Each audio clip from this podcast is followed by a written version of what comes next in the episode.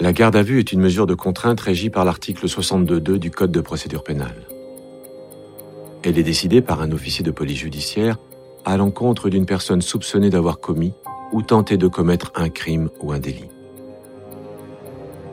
Bienvenue dans Garde à vue, le podcast.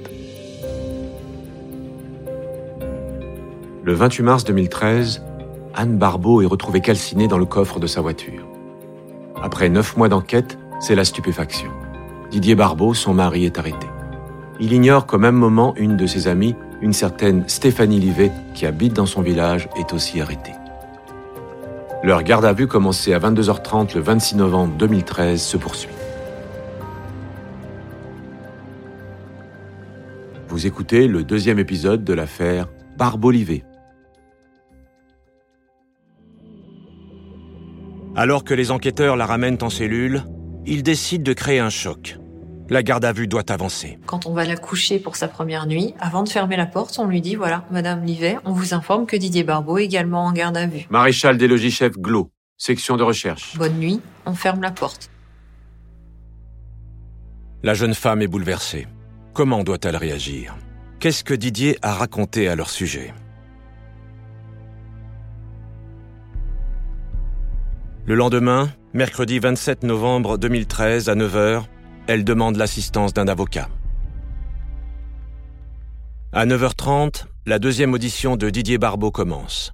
Les gendarmes veulent maintenant qu'il avoue que Stéphanie Livet est bien sa maîtresse. On a compté le nombre de SMS échangés entre vous et Stéphanie Livet le 15 mars 2013, veille du jour où vous déclarez la disparition de votre femme. Vous savez combien il y en a eu? Non. 54. 54 SMS. Vous avez quel type de relation avec Stéphanie Livet? Bah, c'est une amie. C'est vrai qu'on s'appelait souvent. À quand remontent vos premiers contacts? À un an, en gros. On pouvait rester euh, plus d'une heure au téléphone, des fois. Elle me parlait de sa vie, euh, de ses problèmes avec son mari, de, de la mort de sa fille Morgane. On parlait, quoi. Et Anne? Elle était au courant de cette amitié? Oui, mais elle me disait fais gaffe à celle-là. Ouais, elle l'aimait pas, ça c'est sûr. hein. Vous aviez le plus souvent au téléphone ou par SMS votre femme ou Stéphanie Livet? Bah, je sais pas, moi. Stéphanie Livet, peut-être? C'est huit mois d'investigation euh, qui ont précédé la ce placement en garde à vue Adjudant Bernadac, section de recherche. nous ont permis de déterminer que, Stéphanie Livet euh, était la correspondance largement privilégiée de Didier Barbeau. C'était 50% de ses communications téléphoniques. Avez-vous eu ou avez-vous une relation avec Stéphanie Livet? Non. Le témoignage d'une amie de Stéphanie Livet nous laisse penser que vous avez une liaison. Mais jamais Écoutez, monsieur Barbeau, vous savez, l'adultère n'est pas puni par la loi, hein. On va pas en prison parce qu'on trompe sa femme. Alors, je vous repose la question. Qu'est-ce que ça change? Oui, j'ai couché avec elle euh, deux fois. Voilà. Eh ben voilà. Quand? La première fois, c'était en. La première fois, c'était le 20 octobre 2010. J'étais allé aux champignons euh, à côté de chez elle. euh, Elle a vu ma voiture, elle est venue me rejoindre et euh, voilà. La deuxième fois, c'était en décembre 2010, je sais plus quand. Bah, il va mettre du temps effectivement aux enquêteurs pour euh, expliquer euh, son adultère, mais parce que quand vous vivez euh, avec ce mensonge depuis si longtemps, c'est compliqué d'expliquer qu'il était différent. Cécile Bonnement, avocate de Didier Barbeau. Différent finalement de ce qu'il est réellement, différent de l'image qu'il donne ou de l'image que les autres veulent avoir de lui. Bon, sincèrement, vous avez eu d'autres rapports avec elle depuis décembre 2010 pourquoi vous voulez que je vous dise oui alors que c'est non? Bon, vous couchez avec elle ou vous couchez pas avec elle? Oui. On couche une fois par mois à peu près. Pourquoi est-ce que vous avez tant de mal à nous le dire? Je comprends pas, c'est quoi le problème? C'est à cause de votre famille, c'est ça? Bah oui, c'est la cata. euh, je les tue, mes parents, avec cette histoire. Je les tue. C'est c'est la honte. Avouer l'adultère, c'est aussi peut-être euh, tout perdre. Perdre sa famille, euh, perdre sa femme. C'est compliqué. Donc avouer euh, effectivement euh, ce mensonge-là aux enquêteurs a pu prendre du temps et était difficile pour lui, puisqu'il n'avait jamais pu se confier à personne. Parce que c'était lourd. Hein. C'est le point, euh, euh, je pense que l'adultère, c'est lourd à porter. Et vous êtes amoureux de Stéphanie Livet Non. Mais bon, il doit bien y avoir quelque chose, hein. Sinon, je continuerai pas à la voir. C'est pas un dragueur, euh, Monsieur Barbeau. euh, c'est pas un séducteur du tout. Et euh, je crois qu'il a été très surpris de ressentir une attirance pour une autre femme que la sienne. Il est 10h46. L'audition se termine. Avec la reconnaissance de l'adultère, les gendarmes savent qu'ils viennent de franchir une étape importante. Au même moment, l'avocate de permanence, demandée par Stéphanie Livet, arrive à la section de recherche. On m'explique les faits pour lesquels Madame Livet est placée en garde à vue. Donc, euh, on m'indique qu'elle est là pour une prévention de meurtre. Donc, déjà, les, les bases sont, euh, sont posées très rapidement. Céline Pellerin-Goubeau, avocate de Stéphanie Livet. Euh, qu'elle a déjà été entendue, que euh, on va me permettre de m'entretenir avec elle dans le cadre d'un entretien d'une demi-heure. Les enquêteurs informent aussi maître Pellerin-Goubeau que Stéphanie Livet ne reconnaît toujours pas qu'elle est la maîtresse de Didier Barbeau, également placée en garde à vue. Conformément à la loi, l'avocate n'a pas le droit de consulter le dossier ni les premières auditions. À 11 heures, elle rencontre Stéphanie Livet sans la présence des enquêteurs. Je suis l'avocate de permanence. C'est moi qui vais vous assister pour la suite de cette garde à vue. Vous avez bien compris ce qu'on vous reproche? Mais c'est pas moi, je comprends pas. J'ai perdu ma fille Morgane avec mon mari en divorce et là je suis chez les gendarmes. C'est- un cauchemar.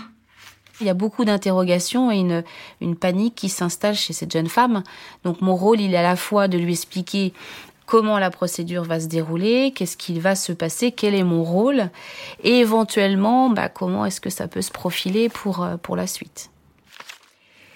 D'après ce que j'ai compris, on vous a déjà interrogé deux fois, c'est ça? Hum. Mais mes mômes qui s'en occupent là. Noah, il a que deux ans. Ils vous ont dit quoi, les gendarmes? Ne vous inquiétez pas pour vos enfants. Ils sont pris en charge. Les gendarmes ont l'habitude. Vous, concentrez-vous sur ce qui se passe maintenant. Vous savez aussi que Didier Barbeau est en garde à vue? Oui, je sais ça. Mais faut que je dise qu'on est ensemble ou pas? Mais ça ne sert à rien de leur mentir. Ils ont sûrement des éléments. Si vous mentez, ce n'est pas bon pour vous. Oui. D'accord. L'entretien est terminé. Maître Pellerin-Goubeau laisse sa cliente sous la surveillance des gendarmes. À 11h40, les enquêteurs interrogent une nouvelle fois Didier Barbeau. Avec les éléments matériels du dossier, ils veulent maintenant pousser leur avantage et mieux le mettre sous pression.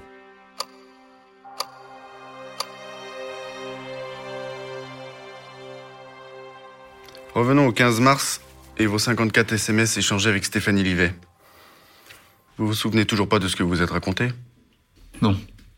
Je vais vous rafraîchir la mémoire. Le premier SMS a été envoyé à 6h58 et le dernier à 21h49. Qu'est-ce qui s'est passé ce jour-là? Le soir, vous échangez 26 SMS entre 19h54 et 21h49. 26 SMS en moins de deux heures et votre femme est là, à la maison. Vous échangez sur quoi? Écoutez, je j'en sais rien. Vous savez quoi? Je pense que vous vous foutez de notre gueule. Voilà ce que je pense. Vous savez qu'on peut récupérer des SMS effacés Si on lançait cette euh, expertise technique, ça ferait peut-être apparaître des messages en lien avec la disparition de votre femme? Non, mais ça j'en suis certain. Quand on explique à Didier Barbeau qu'on peut retrouver sur un téléphone euh, traces de SMS effacées, Adjudant Bernadac. Il n'y a, aucune réaction de sa part, comme, euh, comme toute la garde à vue. euh, voilà. Il, en- il enregistre, mais il n'y a pas de réaction de sa part. Alors, les enquêteurs décident d'abattre leur carte maîtresse. L'élément matériel qui prouve que Didier Barbeau ment depuis le début de cette affaire. Vous savez qu'on peut aussi analyser des restes calcinés et détruits par le feu. Par exemple, on peut expertiser le bol alimentaire de quelqu'un. Ça veut dire qu'on peut savoir exactement ce qu'il a mangé lors de son dernier repas. Et en fonction de l'état de digestion des aliments, on peut même savoir à quelle heure il est mort. Vous étiez au courant de ça? Oui, je regarde les experts. Bien. Dans le cadre de l'autopsie de votre femme, on a expertisé son bol alimentaire. Et on a appris des choses. Vous voulez voir?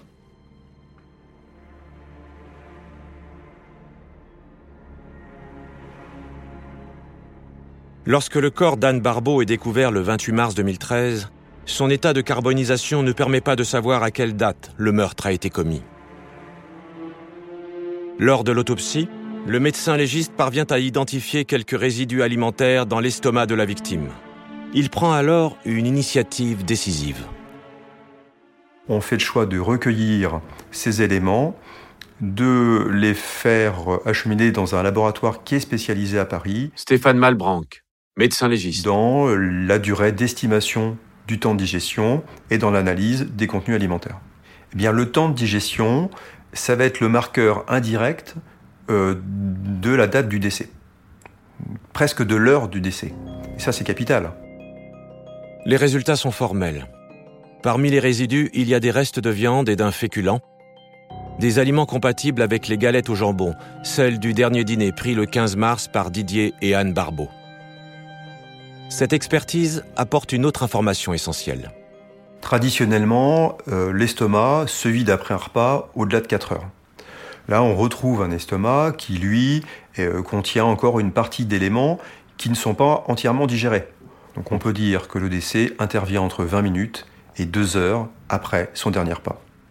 Au vu de ces analyses, votre femme est morte le 15 mars, entre 20h30 et 22h30. C'est pas possible. C'est pas possible, ça, je l'ai vu le lendemain dans le lit. Non, non, non. Je suis pas fou. Ça, c'est ce que vous dites vous, mais votre femme ne s'est jamais levée le matin du 16 mars, et elle n'a pas pris sa voiture non plus, parce qu'elle est morte dans la nuit. Qu'est-ce qui s'est passé? J'en sais rien. J'ai rien à dire. Ok, on s'arrête là. Il était beaucoup moins serein. Il avait son regard qui partait un petit peu à droite à gauche. Il était beaucoup moins calme et détendu que les auditions précédentes. Donc on a, mis fin à l'audition à ce moment-là, euh, dans le but de le faire réfléchir un petit peu.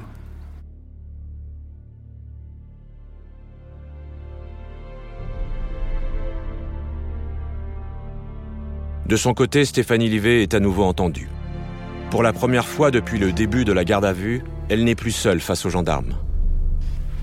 On vient un peu rééquilibrer euh, le rapport de force, puisqu'on peut avoir deux ou trois officiers de police judiciaire Céline Pellerin-Goubeau. face à un gardé à vue. Donc on, rapporte, on apporte un peu de, de soutien euh, et une présence physique à côté du gardé à vue. Donc ça, c'est le côté un peu psychologique. Avec le soutien de son avocate, Stéphanie Livet a décidé de parler.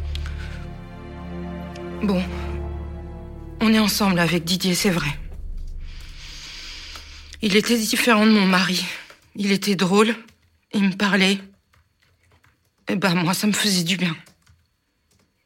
C'est la première étape euh, de notre cheminement. Maréchal des logis-chefs Glo. On voulait d'abord qu'elle reconnaisse effectivement cette relation intime avec Didier, puisqu'on pouvait supposer que le mobile de ce meurtre, c'était euh, euh, l'amour, la relation entre ces deux amants. À partir de quand votre relation est devenue intime? Fin 2010, en décembre. C'est une relation amoureuse ou physique? Physique au début, mais moi je l'aime. Je lui ai dit. Et puis, on a un code. Quand je dis au téléphone ou en SMS euh, idem, bah, ça veut dire je t'aime. Comme dans le film Ghost, quand Demi Moore le dit à son amoureux. Mais lui, il parle pas trop de ses sentiments, il a du mal avec ça.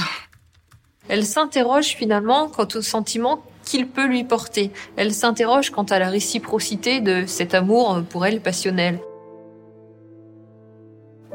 Ce que je comprends aussi de leur lien, c'est un rapprochement euh, de décès d'enfants qu'ils ont tous les deux subis. Un enfant mort à la naissance pour Monsieur Barbeau et puis euh, euh, la, la, petite fille de, de Madame Livet. Euh, donc c'est les points d'accroche euh, qui vont euh, mener leur relation à tous les deux. Votre relation remonte à décembre 2010 et votre dernier fils Noah est né en août 2011. C'est le fils de Didier Barbeau Non, Noah, c'est le fils de Sébastien. Ça, je le sais. Vous pouvez faire un test ADN hein, si vous voulez. Est-ce qu'elle a joué un petit peu sur ce tableau-là pour mettre la pression à Didier Barbeau, pour peut-être euh, l'avoir davantage pour elle, se l'accaparer. Donc on comprend vite que ça peut être un enjeu hein, sur euh, cette paternité, éventuellement sur un mobile. Enfin, on comprend qu'il va y avoir un point à discuter, à éclairer sur la paternité de Noah. Alors que l'audition de Stéphanie Livet se poursuit, Didier Barbeau de son côté est en pause. La garde à vue des deux amants a débuté il y a maintenant 22 heures. Vous savez, il faut parler, hein. Si vous avez des choses à dire, faut y aller, là. Pour vous, pour les autres aussi. Les parents de Anne, sa famille, ils ont le droit de savoir. Merci. Ça se passe comment la cour d'assises? Vous voulez savoir comment ça se passe, un procès pénal en cour d'assises, c'est ça? Bah, C'est bien ça que je risque.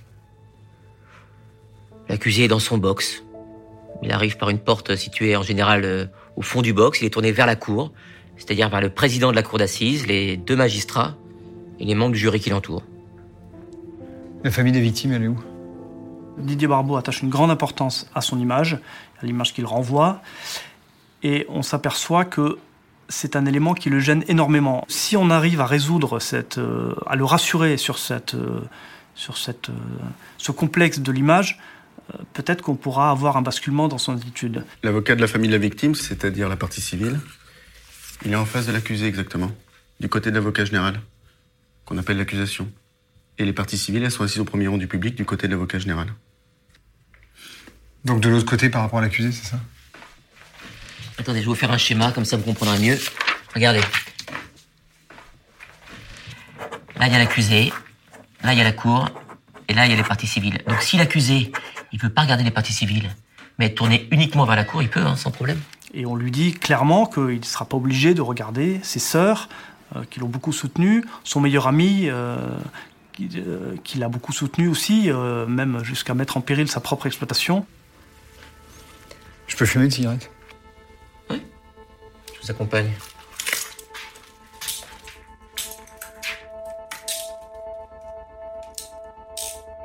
Alors que Didier Barbeau descend dans la cour de la gendarmerie, Stéphanie Livet est toujours en audition. Revenons à cette soirée du 15 mars. Vous avez eu au téléphone Anne ou Didier Barbeau? J'ai peut-être eu Didier, oui. On va être plus offensif pour la mettre face à ses contradictions et puis pour l'obliger un petit peu à, à se révéler, on va la cloisonner un peu plus. Voilà, on, on va être à sa roue et on va la pousser. Entre 19h54 et 21h49, vous avez échangé 26 SMS. C'est pas mal pour une seule soirée. C'est pas tout. À minuit et demi, votre portable active une cellule qui couvre la forêt de Chanvaux. Vous savez, c'est là où on a retrouvé le corps d'Anne. Le portable de Didier n'active aucune cellule ce soir-là. Donc vous êtes allée toute seule dans la forêt en pleine nuit? Est-ce qu'on peut faire une pause là? Non.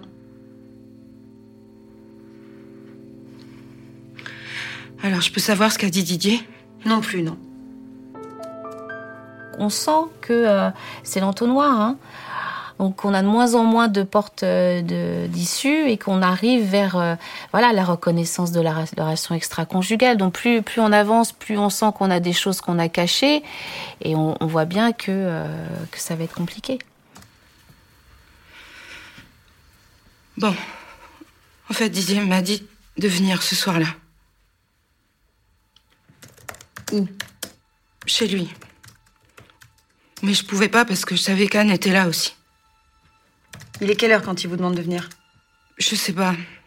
Tard. Mais c'est pas moi. Et J'ai rien fait. Et J'ai rien fait. Si vous avez rien fait, c'est qui alors? En fait, ce soir-là, Didier m'a dit de venir le chercher dans la forêt. J'arrive et là, il est à pied. Il me dit de le ramener chez lui. Et là, au loin, je vois des flammes.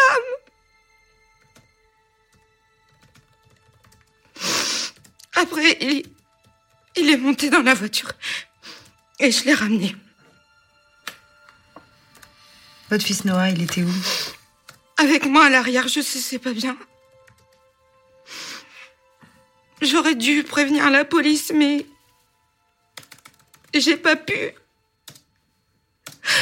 Je savais pas que c'était la voiture d'Anne qui brûlait. Je savais. Il est quelle heure? Quand vous rejoignez Didier dans la forêt? Minuit, je pense. Quand Didier vous rejoint dans la voiture, il vous dit quelque chose? Il me dit ça y est, c'est fait. Et vous, vous lui répondez quoi? Rien. je- J'ai pas parlé. Je l'ai ramené chez lui, c'est tout. C'est matériellement possible qu'elle ait peut-être simplement servi de chauffeur pour amener Didier à son domicile. C'est envisageable, c'est à prendre en considération. On va s'arrêter là. Maître, vous avez des questions à poser à votre cliente?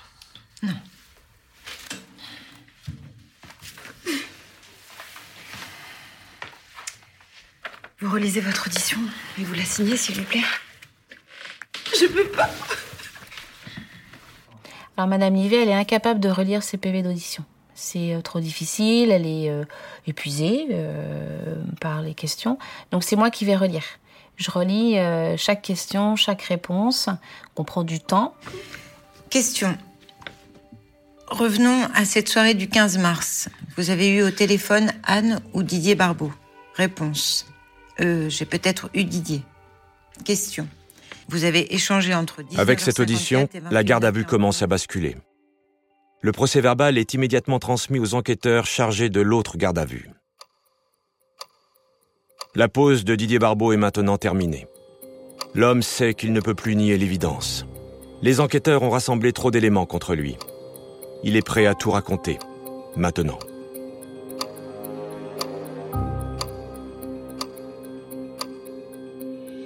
Vous venez d'écouter un épisode de Garde à vue. Retrouvez bientôt la suite. Et d'ici là, n'hésitez pas à vous abonner à ce podcast et à lui mettre plein d'étoiles.